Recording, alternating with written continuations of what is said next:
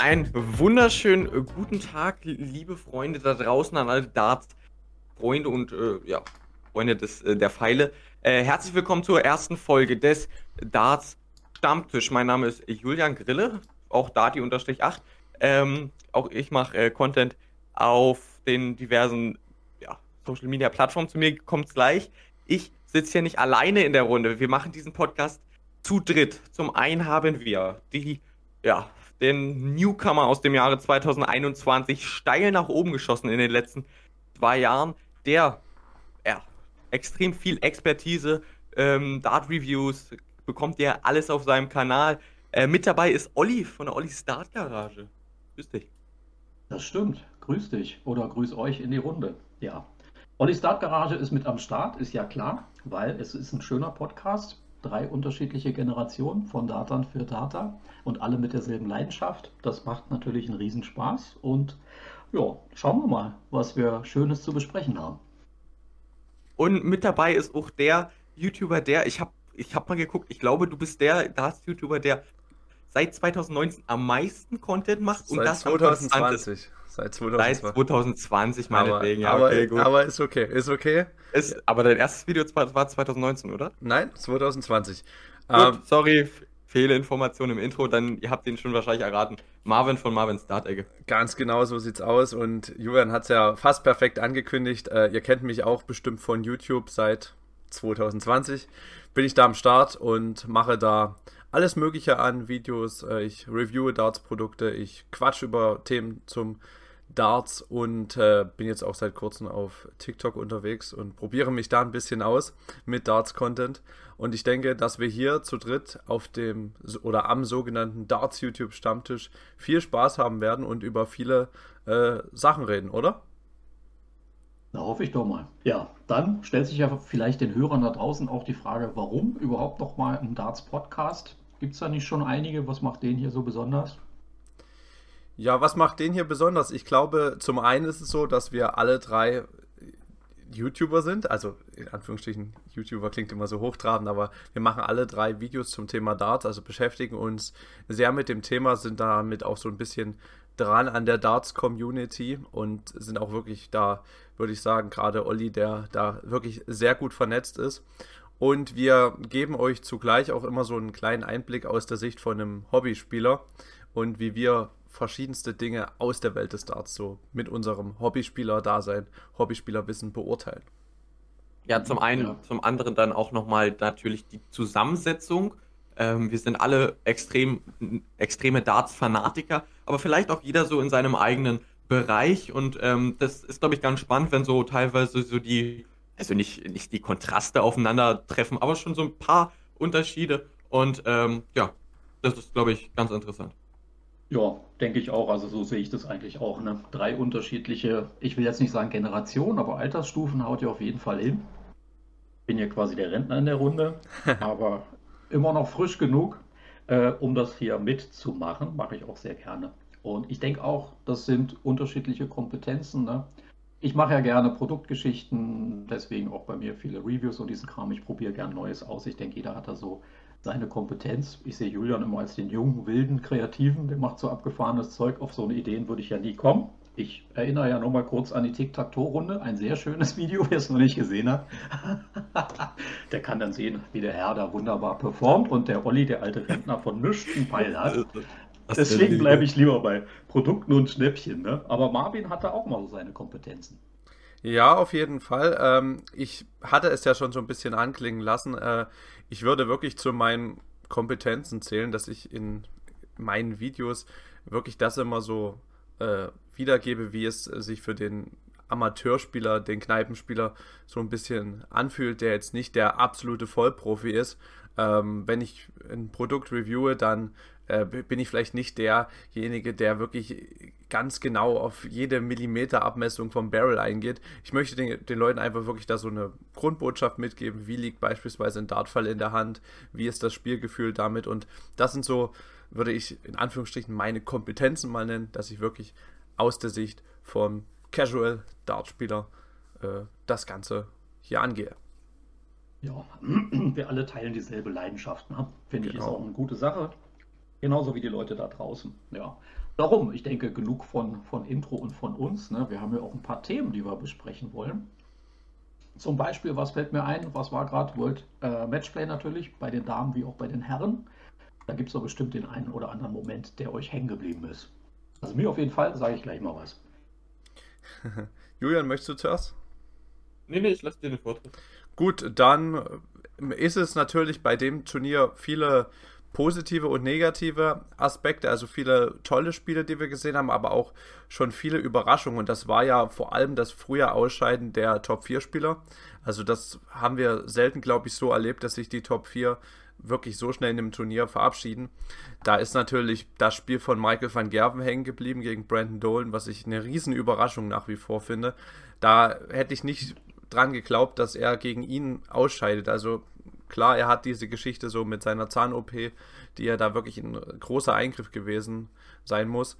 Aber hätte ich nicht gedacht, dass er dagegen einen Brandon Dolan rausgeht, der hinten raus wirklich sehr gut die Legs zugecheckt hat. Das war sehr beeindruckend. Aber auch so andere Geschichten, die sie im Turnierverlauf ergeben haben. Johnny Clayton, die Geschichte da mit seinem äh, kranken Vater und dass er das Turnier für ihn gewinnen wollte und wirklich da richtig stark gekämpft hat und bis zum Finale auch mit Ausnahme der ersten Runde wirklich richtig stark unterwegs gewesen ist. Das war sehr beeindruckend. Wenn ich jetzt noch einen kleinen negativen Aspekt äh, mit reinbringe, dann war es für mich dann die Spiele der Deutschen, die äh, sehr enttäuschend gewesen sind. Zum einen natürlich vom Ergebnis her, aber in beiden Spielen war vielleicht viel mehr drin gewesen. Ähm, aber gut, Haken dran. Das sind so meine ersten Takes mal zum World Match Play. Mhm. Ja. Bei dir, Julian, was ist da? Ja, Marvin hat mir die Worte im Mund schon ein bisschen vorgenommen. Er hätte da viel Ähnliches äh, gesagt.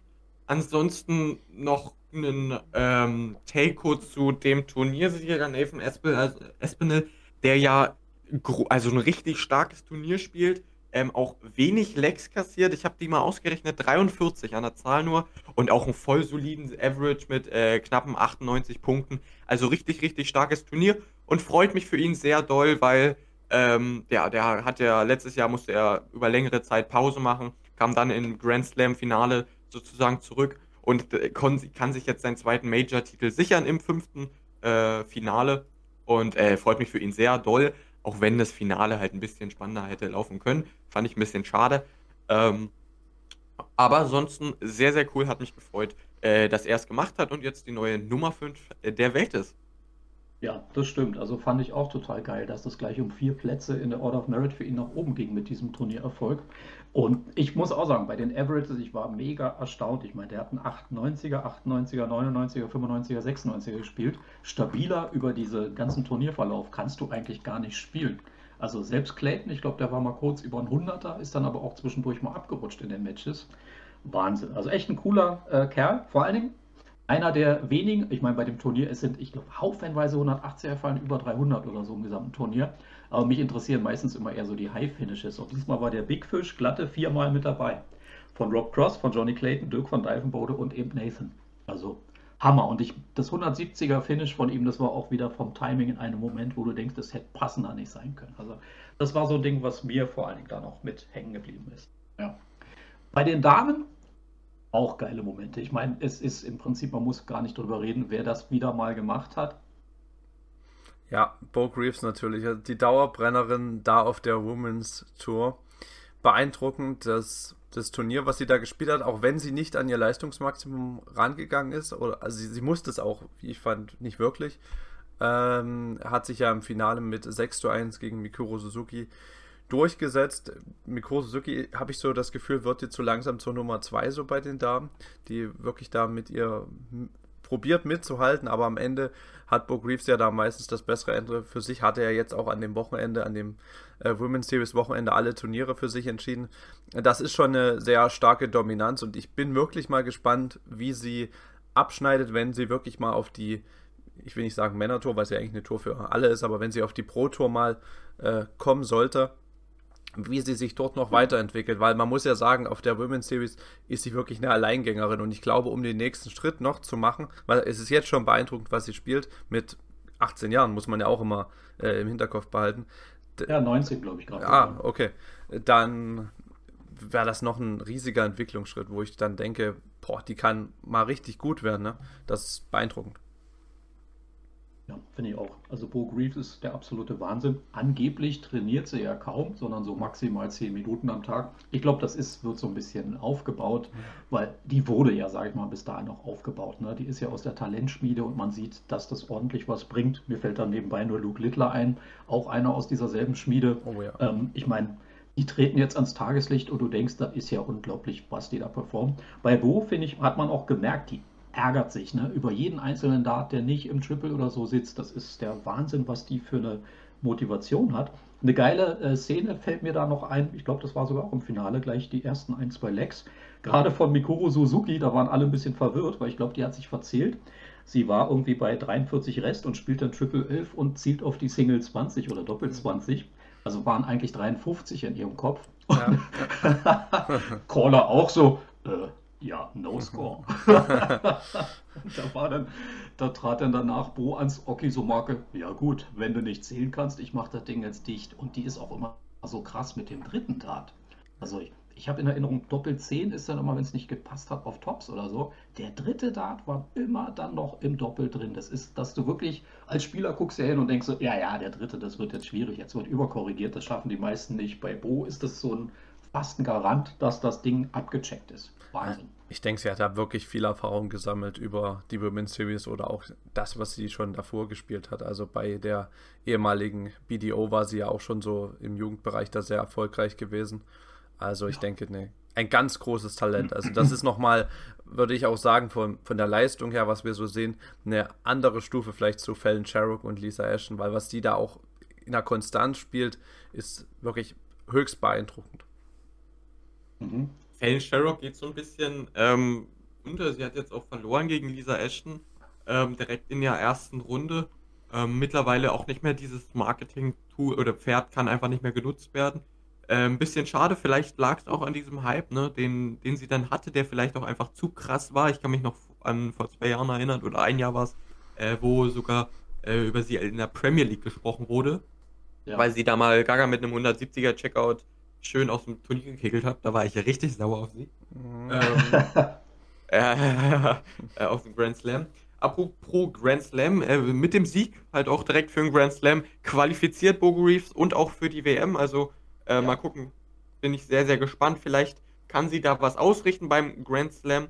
Äh, wäre interessant. Es ist halt wirklich so, dass sie sich nicht auf der Women's Series mehr ähm, steigern kann. Also das Problem ist halt, sie läuft halt wirklich ohne Konkurrenz und wenn du dauerhaft ohne Konkurrenz äh, läufst und halt nicht gefordert wirst, dann ist dein äh, deine Entwicklung halt auch dann ein bisschen stagniert, äh, also stagniert die halt. Äh, muss man mal gucken, wie sie da reagiert. Ähm, noch ganz kurz zu einer Sache, ich weiß, das ähm, hatte ich schon mal erwähnt, ähm, auch im YouTube-Video, aber äh, was ich immer noch sehr, sehr interessant finde, ist, dass äh, Van Löwen, also Noah Lind Van Löwen, die erste Transfrau war, die bei einem PC-TV-Event dabei war. Ähm, und ähm, ja, finde ich interessant, dass, ja, dass sie das geschafft hat. Ähm, sie spielt, ja, sie musste einmal so einen Testosteronspiegel vorzeigen. Also, ja, ihr Wert muss, ihr, ihr Testosteronwert muss irgendwie unter einem bestimmten, unter einem bestimmten Regelwert liegen. Ist bei ihr der Fall. Und ähm, ja, auch wenn sie kein Leck gewonnen hat, trotzdem ähm, ja, eher stark dabei zu sein. Also du musst dich ja. trotzdem da qualifizieren und sie ist ja, glaube ich, im letzten Turnier noch auf dem auf dem letzten Drücker, ja. Genau, auf den achten Platz reingerutscht und hat da, wie ich finde, auch jede Spielberechtigung und ja. Äh, hat ja, also das ist ja eigentlich bestimmt auch so für eine für jemanden unglaublich, im äh, Empress Ballroom zu stehen auf einmal. Also bestimmt eine coole Geschichte. Ich hätte aber noch eine Frage an euch. Wenn wir jetzt schon über die Women's Series gesprochen haben, gibt es ja immer die Debatte, sollte darüber eine Tourkarte ausgespielt werden? Gibt ja für Development Tour und Challenge Tour für die Top-Platzierten auch Tourkarten zu gewinnen? Seid ihr der Meinung, ja, sollte man machen oder sagt ihr, nee, das wäre vielleicht zu viel? Was ist da euer Standpunkt zu? Wäre ich dabei. Punkt. Ja, bin ich ein bisschen, ja, ich würde bin ich mir unsicher, habe ich mir noch nie so richtig darüber Gedanken gemacht. Ähm, ist ein interessantes Thema. Würde wahrscheinlich aber trotzdem hin, also mit hingehen. Aber ich würde wahrscheinlich sogar nur den Erstplatzierte nehmen, einfach aus dem Grund, weil ähm, mir dann die Qualität doch ein bisschen. Ja. Ja, ich denke, da hätte man halt wirklich, wenn du die Erstplatzierte nimmst, hast du jedes Jahr, glaube ich, eine Dame dann auf der Tour, die wirklich eine große Qualität mitbringt. Äh, ja. Sei es eine Bo Greaves oder auch Mikuru Suzuki. Wenn jetzt eine Bo Greaves sich da die Tourcard erspielt, dann weiß ich nicht, ob sie dann noch auf der Women's Series mitspielt oder ob sie da überhaupt noch mitspielen darf, weil kenne ich jetzt mich nicht in den Regularien aus, aber da würde dann ja jemand anderes auch nochmal die Chance bekommen und so bringt man kontinuierlich äh, Damen auf die Tour und würde das auch so ein bisschen fördern. Also Lisa Ashton genau. hat, hatte sich ja mal die Tourcard erspielt vor ein paar Jahren, aber so hätte man wirklich das garantiert und ich finde, ob das nun ein, zwei Tourcards sind, die man an die Dame ausspielt, das tut auch keinen von den Männern dann weh irgendwie. Ich denke, das wäre vollkommen in Ordnung und ein guter Schritt. Ja, ich finde, sie haben es ja dann durch die Leistung auch bewiesen ja, und sich verdient. Absolut. Und ich finde es einfach auch wichtig, dass mehr Damen, dass sich das halt durchmischt. Auch Transfrauen. Ich meine, ich fand es auch sehr mutig nach einer so langen Zeit. Ich meine, auch wenn sie da auf der Bühne spielt und sie ganz äh, sich selbst ist. Aber es, ich denke, es ist ja trotzdem im Kopf, ne, die Wahrnehmung der anderen. Es ist ja manchmal doch recht konservativ noch im Darts-Bereich so. Das spielt alles irgendwie eine Rolle, dass ich denke, ich finde es wirklich enorm mutig und gut, dass das auch möglich ist. Und generell finde ich, spielt ja doch nie keine Rolle. Also, ja. ja. Ist ja ein, Sport, der nun mal tolerant von jedem ausgeübt werden kann. Da denke ich, äh, finde ich es gut, dass das im Profibereich so nach und nach einfach auch sich durchmischt. Und da bin ich auch wieder ganz kurz bei Bo Greaves, was die an Averages halt gespielt hat. Wenn die weiterhin bei ihrer, ist mir eigentlich egal, gegen wen ich spiele, Mentalität bleibt, mit ihrem, ich sag mal, vielleicht noch so ein bisschen Jugendlichen, da ist jetzt noch nicht viel Verantwortung und so drumherum, weißt du? Wenn die dann bei der Weltmeisterschaft mal ein paar Männer rauskegelt, ich denke, dann geht so ein bisschen die Furcht um, wie es seinerzeit bei der Queen of the Palace mit Fallon Sherrock der Fall ja. war, dass einige sich dann wirklich denken so, oh no, wenn ich die krieg, dann äh, muss ich aber hier fast mein A-Game aus der Tasche holen. Ja, ich glaube. sie halt. Erzähl du? Ja, da hatte sie halt Pech, auch letztes Jahr ein bisschen mit der Auslosung, weil Willie O'Connor normalerweise einfach nicht juckt. So. Hätte sie da aber meinetwegen einen jüngeren Spieler gehabt oder ja, jemand, der vielleicht auch sein Debüt gibt bei, bei, der, bei der WM, ähm, der nicht so abgezockt ist, dann wäre da auch, glaube ich, was drin gewesen. Ähm, weil dann die, die Faktoren an sich einfach schon ganz stark gegen den Mann sprechen. Ja, das stimmt. Ja. Jetzt waren wir ja ganz viel in der Vergangenheit. Aktuell läuft ja hier das die World Series, ne? Ganz genau. In äh, Neuseeland geht, läuft das Turnier an diesem Wochenende. New Zealand. Genau, Stimmt. das New Zealand Darts Masters. Äh, ist ganz schön was los in äh, Neuseeland Frauenfußball-WM und äh, New Zealand Darts Masters. Ähm, ja, World Series, schaut ihr das, verfolgt ihr das an diesem Wochenende? Ich schaue wahrscheinlich die Zusammenfassung. So direkt live, da habe ich diesmal nicht ganz so die Zeit. Ich versuche es, aber auf jeden Fall die Zusammenfassung. Ja. Julian, du hattest ja da jetzt auch äh, in einem Video kurz drüber berichtet über die World Series und du hast die ja eher ein bisschen negativ gesehen. Ja, ich bin kein so großer Freund von der World Series. Ähm, Gibt es verschiedene Punkte, die mich da halt mal nerven. Ich hatte jetzt aber auch eine Konvers oder eine, eine, ein paar einen Austausch mit, mit einem, äh, liebe Grüße, Daniel, Daniel Love the Darts an der Stelle, äh, in den Kommentaren. Und er meinte, ähm, er hat mir da komplett widersprochen und meinte, das ist alles, äh, sind ist Absicht so, ähm, dass das halt wirklich, ich kann es mal los, äh, kann's mal los vorlesen. Also die Austragungsorte sind ja Absicht, Darts in anderen Ländern publiker machen, um die Reichweite noch zu vergrößern und davon zu profitieren. Ist ja klar, dass man dann in Ländern geht mit Kohle, würde ja anders kaum Sinn machen. Gegenbeispiele zuletzt mit Polen zum Beispiel gab es aber auch. Kontext kurz, ich hatte kritisiert, dass ähm, zum Beispiel die Austragungsorte oder auch generell die Qualifikation, die ich einfach nicht so ähm, gelungen finde. Und äh, ja, mich würde mal eure Meinung dazu interessieren. Ähm, zum Beispiel Austragungsorte gefällt mir halt nicht, dass man dann in einen, einen eine Million äh, Einwohnerstaat geht, also wie zum Beispiel Bahrain, ähm, und dann halt mächtig Kohle bekommt. Ist, hat, also hat auch was mit Sportwashing zu tun. Das bedeutet also, wenn ein Land versucht durch Sport ähm, positiv Aufmerksamkeit auf sich zu ziehen. Ähm, ja, ich finde das schade und deswegen aus wirtschaftlicher Sicht für die PDC natürlich verständlich, ne? aber wenn das klare Ziel ist als Verband, dass man mehr Leute damit integriert oder mehr Leute mit dem Sport beschäftigen möchte, erreicht man das nicht, indem man ähm, in so einen Staat geht. Da geht es aber halt dann wieder drum, Geld regiert die Welt halt so ein bisschen. Und Genau, ja. ich denke, dass die da schon einen guten Deal gemacht haben. Das wird sich für die PTC schon irgendwo äh, sehr lohnen, sonst würden sie das nicht machen. Aber so Geschichten wie das Turnier in Polen oder auch das Nordic Darts Masters, ich glaube, das wird ja immer in Kopenhagen gespielt. Da bin ich der Meinung, mach doch lieber ein European Tour Event dort.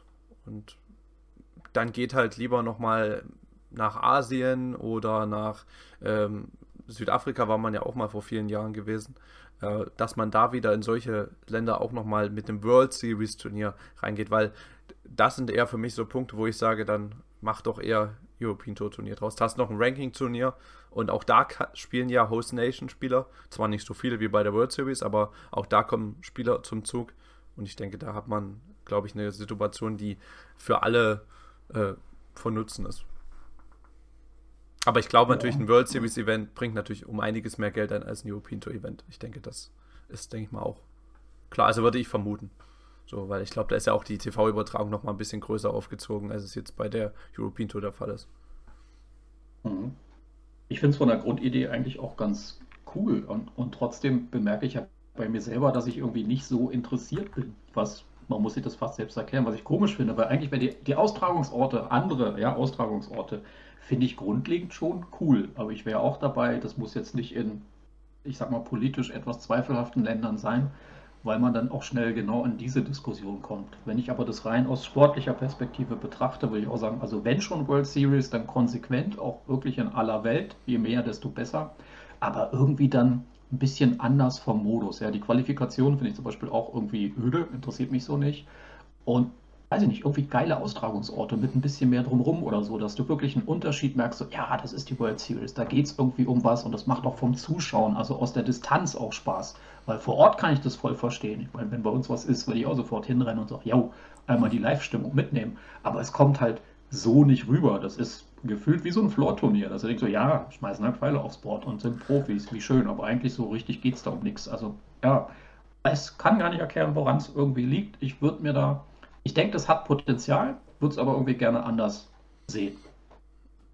Ich glaube, es ist halt, wie du es auch schon sagst, eher was für die Nation, die das dann austrägt, für die Spieler vor Ort, die da qualifiziert sind, für die Darts-Community in dem Land.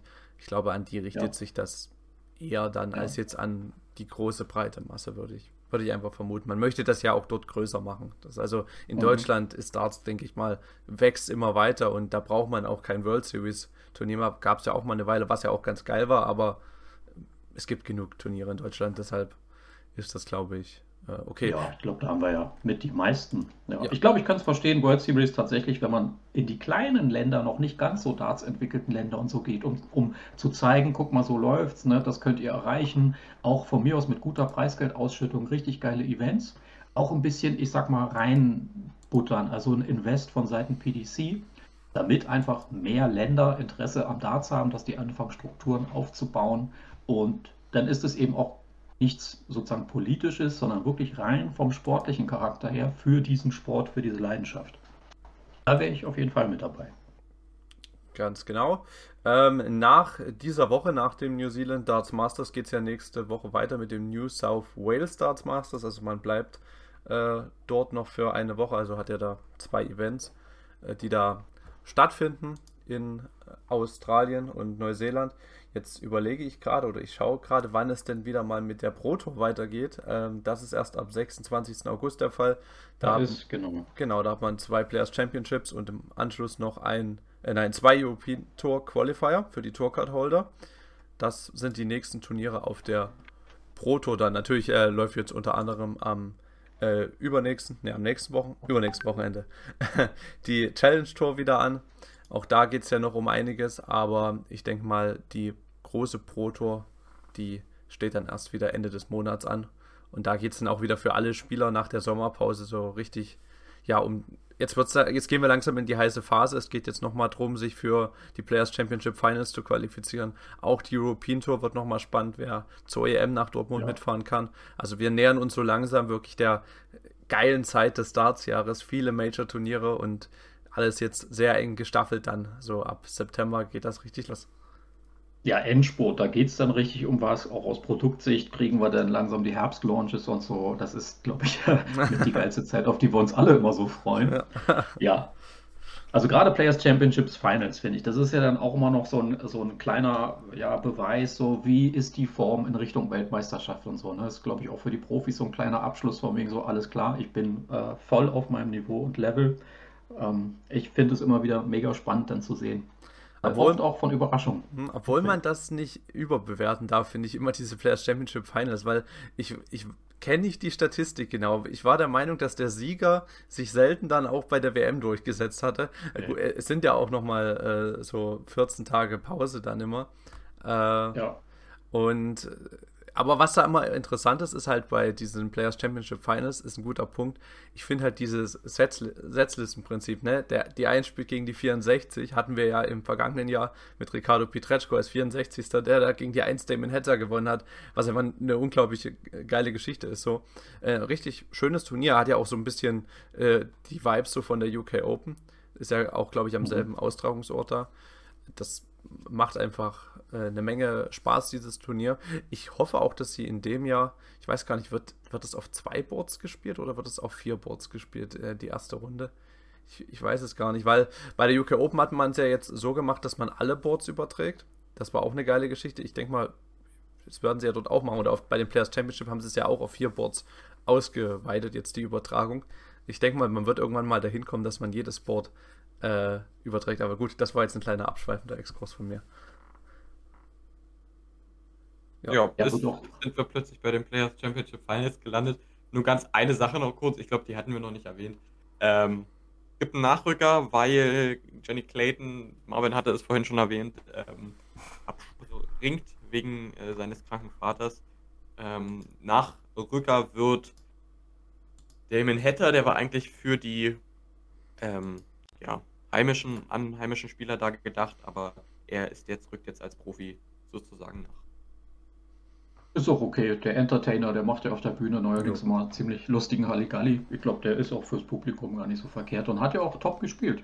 Richtig. Also das hat sich ja wirklich was überlegt, so mit seinen European Tour Walk-Ons, wie er da das immer so ein bisschen anpasst, auch der Kulisse, wo er spielt. Gute Sache. Also der hat sich wirklich auf der Bühne auch zu einem sehr beliebten Spieler verbessert in dem Jahr. Ja, sowohl spielerisch als auch, ich sag mal, so Publikums, ne? Ganz nah genau. oder. Ja. ja. Einfach ein bisschen einen Entertainment-Faktor mit reingebracht.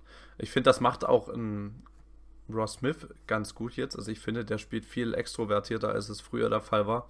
So nach seiner Sache hat er da die EM letztes Jahr gewonnen. Und du, mhm. du merkst ihm halt an, dass er gerade so am Anfang hat man so gedacht, naja, er macht es halt nur, dass er so vielleicht in die Premier League kommt, hat dann mal Trikots ins Publikum geworfen und so. Aber das finde ich ja auch legitim, so sich so ein bisschen zu präsentieren, auch nach außen. Und äh, ich gucke ihm wirklich auch mittlerweile echt gerne beim Spielen zu. Macht mir Spaß. Also merkt man wirklich, dass viele da auch das wahrnehmen, dass die sagen, okay, es reicht nicht nur ein guter Dartspieler zu sein, sondern du musst auch um halt die, diese Einladungsturniere spielen zu können, World Series, Premier League, musst du einen gewissen Entertainment-Faktor mitbringen. Ja, ich denke, das ist ganz klar auch Kriterium, ja. Genau. Ja, dann äh, habt ihr noch was bezüglich äh, anstehender Turniere? Oder? Ich glaube, jetzt waren wir ja schon recht weit in der Zukunft auch rein. Ne? Genau, ich, ich denke, wenn wir schon bei den Players Championship Finals waren, dann fehlt es ja nur, dass wir über die Q-School reden nächstes Jahr. Nein. Kleiner Spaß. Ähm, ja, wir haben ja auch, wollen wir euch ja auch so ein paar Tipps geben, da wir ja so ein bisschen eine gewisse, ich nenne es mal Expertise haben, was so Produkte und solche Sachen angeht, ein paar Schnäppchentipps, Produkttipps und äh, Olli, du hattest mir vor der Aufnahme gesagt, dass du da was Kleines mitgebracht hast.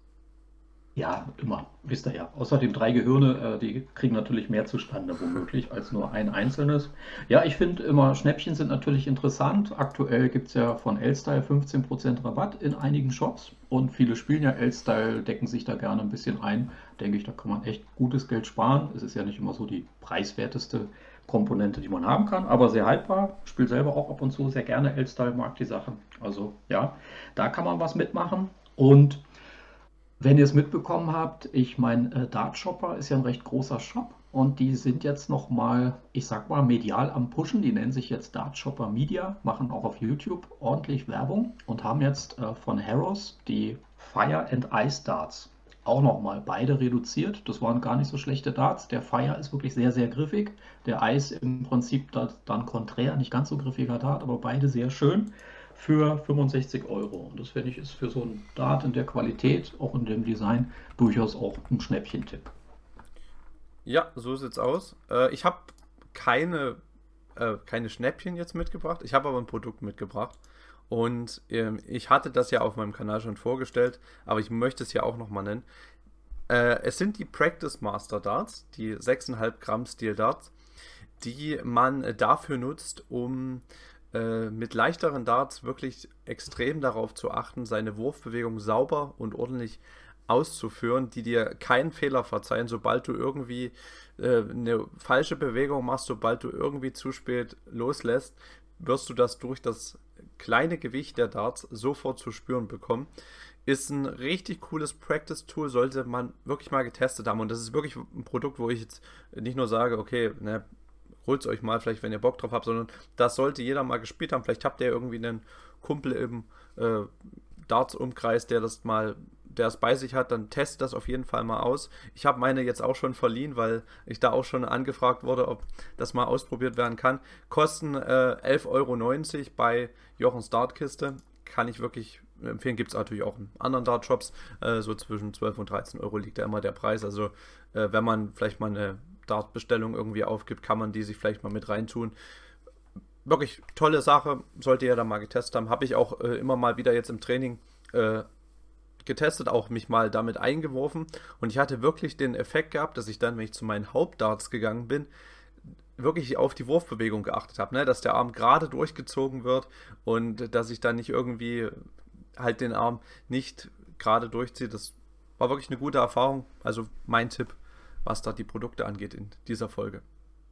Okay, die äh, kleinen Dinger, hast du die dann trotzdem mit deinem eigenen Setup hinten gespielt, Chef de Flights? Äh, ich habe das mitgelieferte Setup genommen, aber das äh, entspricht von, der, von der Länge her meinem Standard-Setup.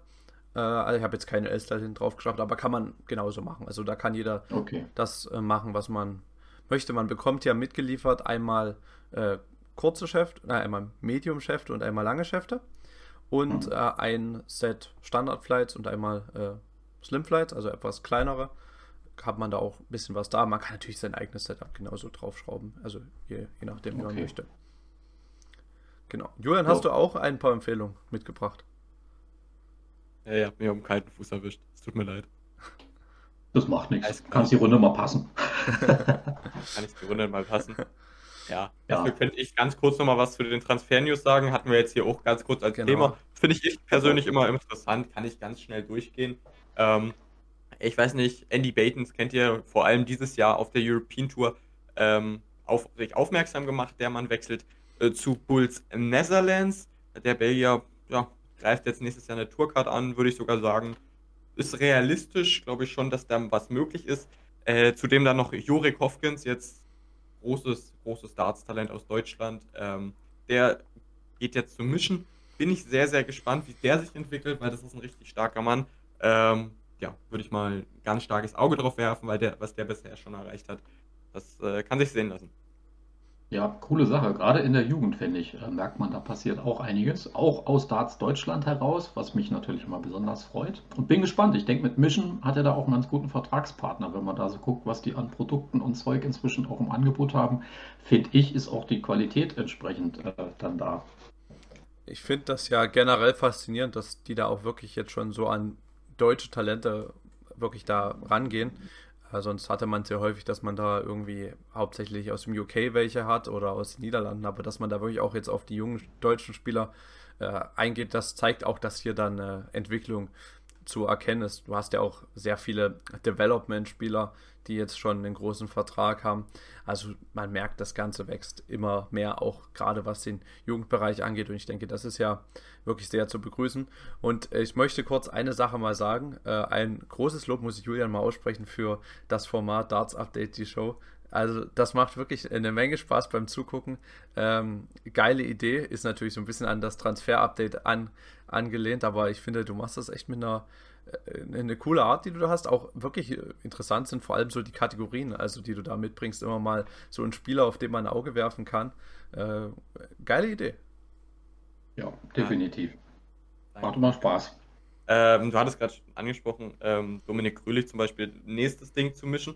Letzter Transfer, den ich nochmal ganz kurz erwähnen wollte, ist vielleicht jetzt nicht ein großer Name, aber vielleicht auch mal aus Creator-Sicht interessant. Es gibt ja viele Leute, die den nicht mögen oder mögen meinetwegen. Ich spreche ihn trotzdem kurz an. André Ritter, The Knight, der, keine Ahnung, wechselt auch irgendwie ganz oft den Verein, weiß ich nicht. Ähm, der spielt jetzt nächstes Jahr beim ähm, Verbandsliga-Aufsteiger TuS Berne in Hamburg. Und ja, das nur dazu. Ganz aktuell. Jo. Ich finde, ist ein sympathischer Kerl. Also ist ein Kerl, ist eine Type. Ich habe ihn auf der Sapphire Darts Trophy mal persönlich äh, getroffen. Aber ja, ich macht auf auch, jeden Fall auch so seinen Weg. Finde ich auch. Finde ich stark. Ähm, mir persönlich, ich habe auch schon ein bisschen mit ihm geschrieben, ich hatte mal am Anfang, ähm, habe mich mal mit ihm ein bisschen gebieft, hat er mich ein bisschen missverstanden. Ähm, ja, das ist dann natürlich auch blöd. Ähm, aber mittlerweile finde ich ein guter Typ. Geht mir persönlich noch ein bisschen zu viel auf die Hater ein. Aber stark, also ich habe riesen Respekt vor seiner Leistung, was er da macht. Stark, bin ich sehr gespannt. Mal gucken.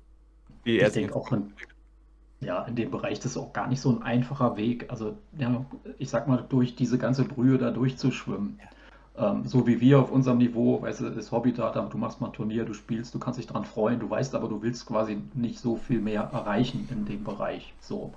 Wenn du dich aber entscheidest, diesen Weg zu gehen, um dann irgendwann mal vielleicht wirklich auf eine Bühne und dann die große Bühne zu kommen oder Floor-Turniere zu spielen, dann musst du durch diese ganze Mitte, diese vielen Turniere überall hinfahren, dich überall durchsetzen. Ne? Dann kommt halt, wie gesagt, ein Vertragspartner, dann musst du da wieder Dinge erfüllen. Dann geht es so ein bisschen an Self-Marketing und so weiter, immer mit bester Laune und super Performance abliefern. Ich denke, das ist wirklich gar kein so leichter Weg, obwohl wir hier auch schon ganz gute Strukturen und Unterstützung haben. Und dafür habe ich immer einen riesen Respekt, wenn die Leute sich dafür entscheiden und sagen, ich ziehe das durch, ich will das machen. Und ähm, ich hoffe, dass da eben nicht so viel ausgesiebt wird, dass am Ende auch wirklich viele gute deutsche Dartspieler dabei rauskommen. Ja, sehe ich genauso. Ähm, gut, ich habe jetzt mit ihm persönlich jetzt noch nicht so zu tun gehabt, aber ich, ich denke, wie viele geht er da seinen Weg, aber gerade auch so dieser Weg dahin zu den ähm, also diese Ochsentour nenne ich es mal, so diese kleinen Turniere spielen und so. Da ist sicherlich auch spielerabhängig, aber ich glaube, das macht auch jemanden, der wirklich richtig Bock auf das Thema hat, eine Menge Spaß, so da sie auf kleineren Turnieren zu betteln. Äh, ich bin ja auch jemand, der da lokal wirklich eine Menge an Steeler-Turnieren spielt. Das macht ja. schon, macht schon echt, echt Spaß. Aber kann auch frustrierend sein, also keine Frage. Also manchmal hat man so Tage, wo es einfach dann nicht läuft und äh, dann ist man auch irgendwie echt enttäuscht häufig mal, aber da habe ich zumindest bei mir die Erfahrung gemacht, so, äh, wenn du mal ein ärgerliches Spiel verlierst, so fünf Minuten am Spiel mich nicht ansprechen, danach ist wieder okay alles. Dann ist das abgehakt. Ja, manchmal äh, ärgert man sich dann so über sich selber. Also, das ist, ist wirklich dann blöd, gerade wenn du irgendwie so Batchstarts liegen gelassen hast oder unter deinen Möglichkeiten gespielt hast. Aber das ist halt Darts und das gehört halt dazu einfach. Also, man verliert und gewinnt halt. Das ist so. Ja, ich glaube, man verliert äh, öfter, als man dann gewinnt. Und von daher muss man ja. da auch lernen, mit umzugehen. Man lernt viel über sich selber. Ja, ja. man gewinnt Erfahrung. Definitiv, jawohl. Ja. Apropos Erfahrung, vorhin, Julian, du hast so eine, äh, finde ich, sehr schöne ketzerische Frage, nämlich diese Geschichte mit, wenn du PDC-Chef wärst. Willst ja, du die genau. mal kurz? Die würde ich einleiten, genau. Wir haben heute auch wieder eine äh, Top 3 am Start. Das bedeutet, ähm, jeder, ja nicht rankt, aber gibt so seine drei Dinge ab, nacheinander natürlich. Ähm, auf die Frage, wenn er PDC-Chef wäre, was würdest du ändern? Wir haben da jetzt nicht komplett grob irgendwas gemacht, sondern kann jeder selbst entscheiden. Sehr variabel und da bin ich sehr, sehr gespannt, was ihr habt und würde sagen, ja, Marvin legt einfach mal los mit seinem ersten Tipp vielleicht. Ja, ich habe es jetzt nicht wirklich so gerankt. Ich habe einfach mal drei ja, Punkte mir, mir notiert. Ähm, zum einen ist nur eine ganz kleine Sache. Ich würde vielleicht das Preisgeld auf äh, der Development Tour Women Series und auch auf der Challenge Tour äh, noch etwas anheben. Vielleicht, dass man da auch äh, irgendwie noch versucht, Sponsoren dafür zu gewinnen, um das nochmal ein bisschen attraktiver zu machen. Und ich würde mir einfach wünschen, dadurch, dass du, wenn du auf diesen sogenannten Secondary Tours das Preisgeld erhöhst, dass vielleicht noch mehr Spieler den Anreiz haben, okay, ich probiere es mal. Ähm, ich setze da mal drauf. Vielleicht ist es ja auch so, Development Tour, ich glaube 25 Pfund ist das Startgeld für ein Turnier, wenn es noch so ist. Ähm, ja, genau.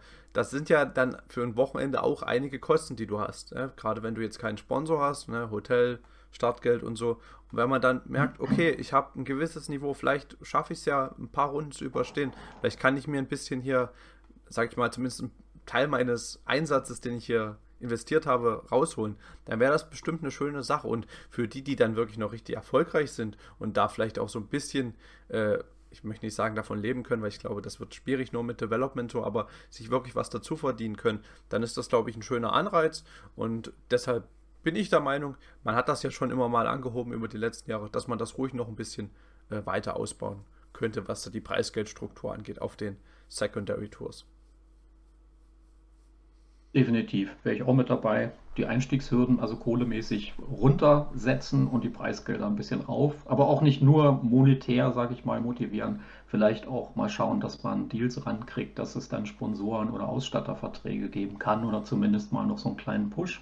Ja. Wäre auf jeden Fall ein Fall. Und ich würde sofort aber auch sagen, wisst ihr was, Jungs, Mädels, die Diskussion um diese Spitzen nach den neuen DRA-Rules, vergesst das mal. Jeder Profi kann weiterhin einfach die Spitzen spielen, auf die er Bock hat. Weil ich finde schon, ich gehe da gern mit der Position, es ist doch egal, wie so ein Dartboard nach so einem Match oder von mir aus Turnier aussieht. Ja. Weil es geht ja auch immer darum, nach Regeln musst du ja auch oder sollst du dein Bestes als Profi geben. Ne? Und dann willst du halt keine Bouncer. Die können ja gerade im Profibereich ziemlich teuer werden. Und da denke ich, das äh, macht es für mich quasi nicht wett. Ich würde sofort sagen, komm, die Sache nach den Spitzen spielt einfach weiter an, was ihr wollt womöglich nicht ganz diese extremen Simon Whitlock Diamantspitzen und hier nichts selbst gebasteltes, sondern bitte schon aus dem Angebot, was die meisten Ausstatter ja reichlich haben. Da sollte jeder eine passende Spitze finden und dann ist auch gut. Ja, also Erfahrung jetzt vom Hobbyspieler äh, von mir. Ich finde, die Spitzen sind ja auch dahingehend wichtig. Du brauchst halt so ein bisschen Selbstvertrauen oder, nein, nicht Selbstvertrauen, sondern Vertrauen in dein Equipment. Naja, dass du sagst, ich weiß, meine Spitzen halten im Board und du willst dann nicht, oh Gott, jetzt hoffentlich halten die Spitzen und ne, äh, lieber nochmal mit dem Schleifstein jetzt und so, sondern du willst halt einfach in dein Material vertrauen und da ist das, glaube ich, ganz wichtig. Und dann äh, bei der PDC wird das Board ja eh nach jedem Match gewechselt, äh, gerade bei den Bühnenturnieren. Ne? Da wird das dann nach äh, jedem Spiel Best of 11 Legs, also maximal 11 Legs waren darauf gespielt. Natürlich, wenn Whitlock spielt, siehst du das schon. Aber wenn da andere Spieler unterwegs sind, hey, da wird da keiner irgendwas, äh, einen Unterschied dabei merken. Also das hat dann auch nichts irgendwie mit Nachhaltigkeit zu tun, dass man sagt, ich will die Boards jetzt nochmal wiederverwenden. Das kannst du ja auch. Die, die kannst du ja nehmen und dann irgendwie auf den anderen Ton, das macht man ja auch so, kann man die aber trotzdem noch spielen. Das ist ja nicht so, wenn da mal einer mit ein paar etwas, also etwas bordbelastenderen Spitzen gespielt hat, dass du das Board weghauen könntest so, sofort. Ja, eben. Also so extrem ist es ja wirklich die absolute Ausnahme. Da kann man auch was dagegen machen, so, na, gegen diese diamantbeschichteten Sachen, die da Whitlock spielt. Ich glaube, der baut die sich ja auch selber da äh, zusammen. Da kann man sagen, okay, aber für mich ist die Regelung auch viel zu hart und ich bin da kein Unterstützer dieser Regel. Deshalb, ich habe es bei mir auch aufgeschrieben hier, dass ich das auch gerne ähm, ja, ändern würde. Julian, was hast du auf dem Zettel? Ähm, ich habe was ähnliches mit dem Preisgeld und zwar die Preisgeldaufteilung würde ich ein bisschen fairer machen. Ähm, da gab es jetzt auch neulich so eine Debatte, weil Barry, Hör äh, nee, nicht, oh, sorry, ähm, weil nicht Barry Hearn, ich habe es gerade ganz vergessen, wie er heißt. Matt Porter, ähm, Kann sein, dass, ja, ja, ich, ich, weiß, wie er heißt, aber ich weiß nicht, wer es war. Ich kann sein, dass es Matt Porter war. Ähm, er meinte irgendwie, dass die WM noch, noch, noch zu hoch gewichtet wird von dem, von dem PDC-Preisgeld. Ähm, ja, sehe ich tatsächlich nicht ganz so, weil natürlich die hm, WM halt schon einen großen Stellenwert hat. Aber ich finde teilweise die Kontraste zwischen dem Sieger und dem Finalisten zu groß. Also das bedeutet, das würde ich ein bisschen anpassen und sicherlich gewinnt der Sieger ein Spiel mehr und es ist alles toll. Aber ich meiner Meinung nach ist es zu viel, wenn der Finalist 60.000 bekommt und der, der Sieger 100.000. Vielleicht, dass man das ein bisschen angrenzt, ein bisschen, keine Ahnung, antauscht ähm, oder annähert sich, weil das sonst schon ganz schön ja, große Dings sind. Ja, naja, generell auch in den Finals, gerade bei so großen Turnieren, ne, wenn du da 64 Teilnehmer oder teilweise mehr ja, hast, wo ich dann denke, ey, da sich in die Top 16 überhaupt durchzusetzen, ist auch schon eine enorme Leistung. Da hast du schon sehr viele Abende und Legs hinter dich gebracht. Das denke ich, dürfte man bis dahin auch entsprechend honorieren. Aber im Prinzip auch genau die Mittelklasse davor, weißt du, wenn du dein erstes, zweites Match bestritten hast, wo ich denke, das ist dann ja auch schon mal wieder eine, eine Leistung, die du ja äh, erbracht hast. Und da gehst du dann ganz oft, sage ich mal, ja plus minus null raus, wenn du selber Hotel, Reisekosten und so weiter trägst. Also das ist ja für viele Spieler auch in der Tat immer ein, ein knappes Eisen. Ähm, kann eine Motivation sein, dass du sagst, ja, ich muss bis in die dritte Runde kommen, weil ansonsten gehe ich hier mit einem Minus quasi im Portemonnaie wieder raus. Ähm, aber ja, ich bin halt nicht so ein Freund von immer diesen extrinsischen Motivationsfaktoren. Ähm, ich würde, wenn es ginge, ja, würde ich da mitgehen, das vielleicht ein bisschen gleichmäßiger zu verteilen und auch in früheren Runden ein bisschen mehr vielleicht auszuschütten. Ja, es sind schon große Unterschiede. Also du kriegst ja, wenn du das WM-Finale gewinnst, das ist vielleicht ein bisschen das Extrembeispiel, aber kriegst ja 500.000 Pfund und der Runner-up kriegt ja 200.000, also über das Doppelte bekommst du dafür, dass du ein Spiel mehr gewinnst. Es ist, klar kann man sagen, es ist Finale, es ist WM-Finale, dass man da nochmal einen extremen Wert hat, ist vollkommen richtig. Aber ich glaube, ich würde da, glaube ich, auch eine Anpassung machen, dass man das irgendwie ein bisschen anders gewichtet. Ja. Aber wir denken wahrscheinlich da viel zu äh, sozial, weißt du, weil am Ende, wenn es so ja, gemacht werden würde, dann ist ja wieder alles sehr gleich und die Motivation, alle so. Jetzt ist es recht extrem und du musst es dann ja verteidigen. Also, ne, das sind dann wirklich so Ruhm und Ehre haben die da ganz oben. Die sind dann in den Top 5, Top 10 und da ist ja auch ordentlich was zu verteidigen. So ein bisschen merkst du es ja auch bei Gerville Price, hat ordentlich was eingesammelt, richtig sich on top gespielt. Und jetzt ist er nach der WM äh, dann abgesackt und du merkst, wie schwer das dann ist, ne? auch was für ein Druck da manchmal herrscht, dieses Preisgeld dann in den nächsten zwei Jahren auch wieder zu verteidigen. Gerade jetzt, wo sich der Markt so durchmischt und so viele gute Talente, die da auch immer wieder so ein bisschen an Knöchel pieseln. Ja, Peter Wright ist ja auch dasselbe. Der muss ja da auch so viel verteidigen. Ich glaube, WM ist ja jetzt ja. Äh, das nächste bei ihm, was er da mhm. verteidigen muss. Und wenn da die 500.000 rausfallen, größtenteils, ne, also ich sehe es aktuell nicht, dass er den WM-Titel auch nur annähernd verteidigt, aufgrund seiner äh, sehr schwankenden Performance in diesem Jahr.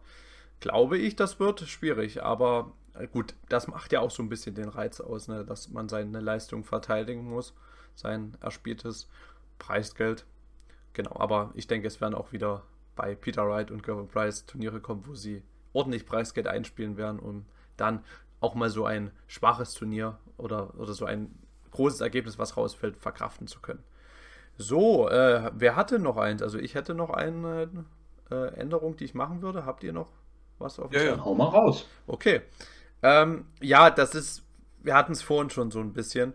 Ich würde anstatt der World Series äh, würde ich mehr European Tour Turniere machen. Ich würde die ganzen Sachen, die in Europa stattfinden, also Poland Darts Masters und Nordic Darts Masters. Äh, letztes Jahr hatte man ja noch das Dutch Darts Masters gehabt. Würde ich streichen und dafür mehr European Tour Events machen.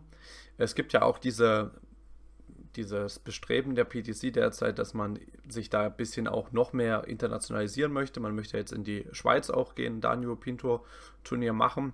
Äh, dafür möchte man natürlich dann auch das, oder muss man gezwungenermaßen, weil man ja nur eine bestimmte Anzahl an Events hat, auf der European Tour in Deutschland was streichen.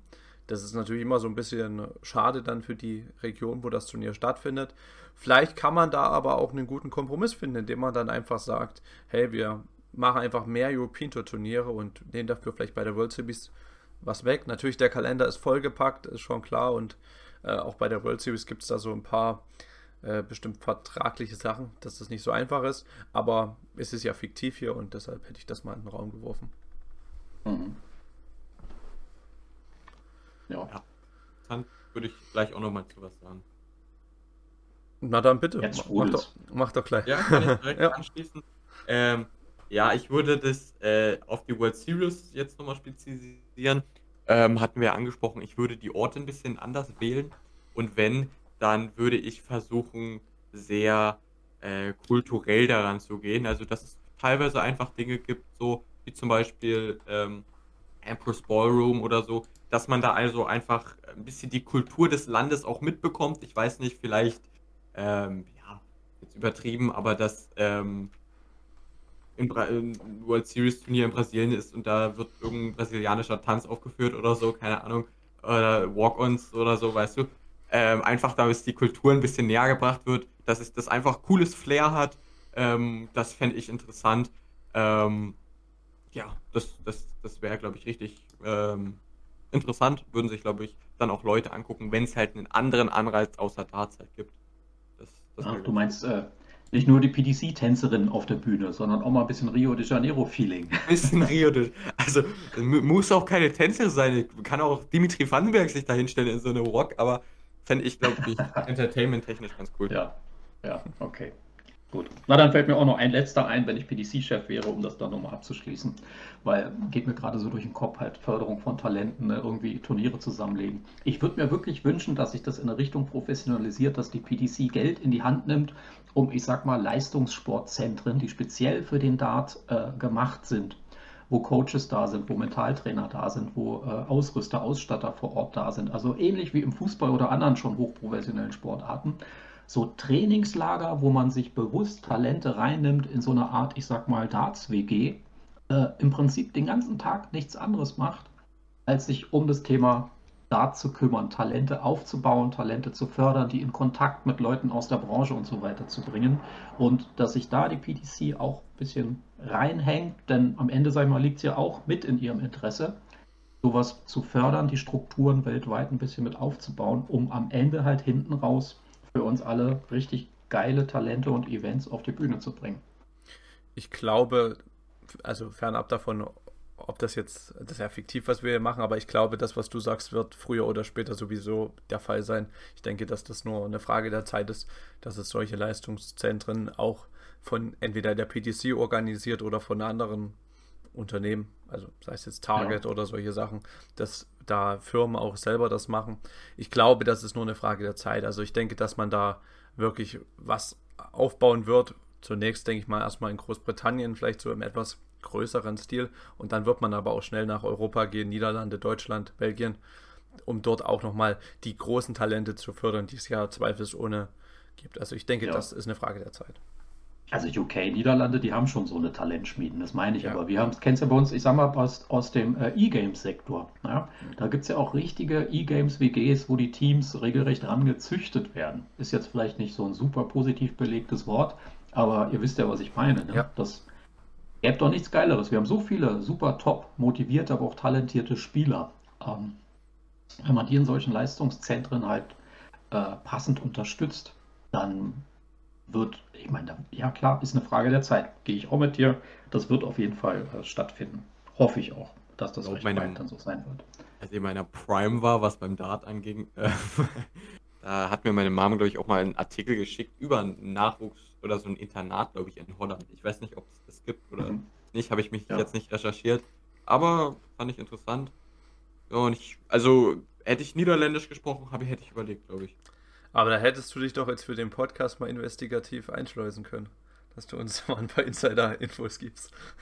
Was? Nochmal? Du, du hättest dich ja für den Podcast dort mal investigativ einschleusen können, habe ich gesagt. Also, dass du dich da ja. mal einträgst, um hier ein paar. Ja, ich, ich, ich möchte nicht auf mein nächstes Video am Montag schließen. Ach so. Will ich, will ich nicht vorgreifen. Ah, ah, so. Okay. okay. Ich dachte, okay, das ist dann ja vielleicht auch schon mal ein Ausblick auf den nächsten Podcast, der dann kommen wird. Ganz genau. Ja, wann kommt denn der nächste Podcast? Wir haben uns so ein bisschen da äh, das Ziel gesetzt, erstmal einmal im Monat. Auch hier, wir sind ja zu dritt. Das ist ja, ja. Ein, ein, guter Vorteil, sage ich mal, dass auch mal nur zwei Leute aufnehmen können, wenn es bei dem einen irgendwie nicht passt, weil wir hatten jetzt auch schon wieder so etwas äh, Schwierigkeiten, da mal einen Termin zu finden, weil es immer ein bisschen stressig war bei dem einen oder anderen. Und wir wollen euch so mindestens so eine Folge im Monat bieten, wo wir so über die Themen, die wir auch heute ein bisschen angerissen haben, sprechen. Und wenn irgendwas in der Dartswelt passiert, dann werdet ihr unseren Senf dazu hier in diesem Podcast hören. Ja, sehe ich auch so. Also das kann man realistisch auf jeden Fall mal äh, leisten und dann hat es auch eine gewisse äh, Regelmäßigkeit, an die man sich gewöhnen kann. Und ja, wenn es eine höhere Frequenz benötigt, denke ich auch, dann wird es sich aus dem Darts-Bereich irgendwie zeigen. Und ja, ich finde auch, einer alleine macht natürlich keinen Sinn, das ist ja nur Monolog. Aber zu zweien, vielleicht ab und zu mal noch mit einem Gast mit drin oder generell ja, das ist doch mit Sicherheit nie langweilig. Bei dem, was wir immer so schwafeln können, gibt es immer irgendwas Interessantes. Ja, ich, ich denke auch, äh, wir haben jetzt gute über 50 Minuten gequatscht äh, und ich würde sagen, wenn ihr jetzt nichts mehr habt, dann machen wir hier einen Haken dran an diese erste Folge. Äh, wir hoffen, dass euch das Ganze ja so ein bisschen unterhalten hat, unser Gequassel über die Welt des Darts, über aktuelles Geschehen und äh, wenn ihr irgendwelche Wünsche habt, ihr könnt, ich verlinke alles in den Beschreibungen, da könnt ihr uns äh, Feedback geben, könnt ihr Fragen stellen oder auch Anregungen, Wünsche, alles sehr gerne Verbesserungsvorschläge, äh, was ihr wollt. Da sind wir auf jeden Fall offen dafür. Hoffen, dass euch das gefallen hat und von meiner Seite war es das. Und ja, macht's gut, bis zum nächsten Mal. Und jetzt habt ihr noch euer Schlusswort. Ja, ich fand auch, das hat mit euch zum einen jetzt mal wieder sehr viel Spaß gemacht. Äh, zum anderen freue ich mich dann auf weitere Folgen und was noch kommt. Und ganz klar, ganz wichtig, Feedback, Anregungen immer gerne in die Kommentare oder uns direkt anschreiben. Ihr kennt ja unsere Instagram- und äh, YouTube-Namen. Einige von euch noch bei TikTok. Ich bin da ein bisschen raus aus dieser Nummer, aber ich kann nicht so viele Kanäle betreuen, das ist auch in Ordnung. Aber ja, Feedback definitiv gewünscht und äh, sage auch lieben Dank fürs Zuhören und ich freue mich dann schon aufs nächste Mal. Jo, dann mache ich hier den Abschluss. Vielen, vielen Dank an alle Leute, die bis jetzt äh, unser quasi ausgehalten haben. Ähm, und dann würde ich jetzt alles einfach die Meinung von den anderen nochmal äh, Steuerung C, Steuerung V äh, machen. Vielen, vielen Dank für den ganzen, ja, für die Leute, die sich das angehört haben. Und ähm, ja, wie gesagt, ähm, wenn ihr wirklich was habt, Ihr helft uns damit richtig doll, wenn ihr uns irgendwas schreibt. Ähm, solange es natürlich konstruktiv ist, aber ich denke, äh, das, das wird der Fall sein. So, damit wäre ich raus. Ich wünsche euch einen wunderschönen Tag. Ähm, ja, genießt das Leben, genießt die, äh, die, die Welt der Pfeile noch und dann sehen wir uns oder wir hören uns mindestens einen Monat wieder. Also macht's gut. Bis dahin. Und das. Ciao.